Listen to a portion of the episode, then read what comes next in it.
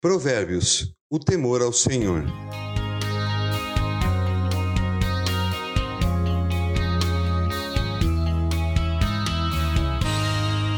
O temor do Senhor é o princípio da sabedoria, e o conhecimento do santo é entendimento.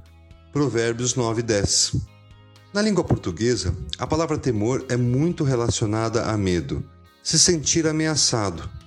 Entretanto, quando o rei Salomão falou sobre o temor a Deus, não estava dizendo que este deve ser temido, mas sim respeitado e reverenciado por quem ele é, santo, justo e poderoso, e que qualquer ser humano deve sentir respeito profundo para com o Criador e juiz de todos. Então, nas 25 vezes que a palavra temor é citada na Bíblia, em nenhuma delas representa um empecilho para nos aproximar e relacionar com Deus, por temê-lo no sentido de ter medo dele.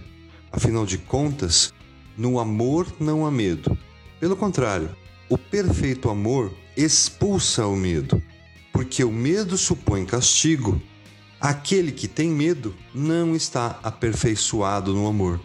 1 João 4,18 e justamente por isso que o sábio diz que o temor a Deus é por onde começamos a receber a sabedoria divina, que para ser verdade em nós deve partir do pressuposto que reconhecemos o poder e autoridade do seu doador através da obediência à sua palavra. Não faz sentido impedir que ele nos torne sábios se não obedecermos a Sua palavra. E a obediência plena só virá quando temermos ao Senhor, porque amamos aquele que nos amou primeiro. Arthur Allen Cleff, um professor de direito da Universidade de Yale, nos Estados Unidos, um ateu confesso, disse o seguinte: Parece que nós somos tudo que nós temos, dado o que sabemos sobre nós mesmos e sobre os outros é uma perspectiva extremamente desgostosa. Sobre isto, este homem sabia muito bem. Mesmo declarando que não acreditava na existência de Deus, reconheceu a perspectiva terrível dessa condição. A pessoa sem Deus é tudo que ela tem. Isso é algo para ter medo. Quem confia em si mesmo é insensato, mas quem anda segundo a sabedoria não corre perigo. Provérbios 28, 26. Portanto, se o temor ao Senhor é o primeiro passo para recebermos a sua sabedoria, essa atitude é consequência de reconhecermos nossa dependência e a sua grandiosidade.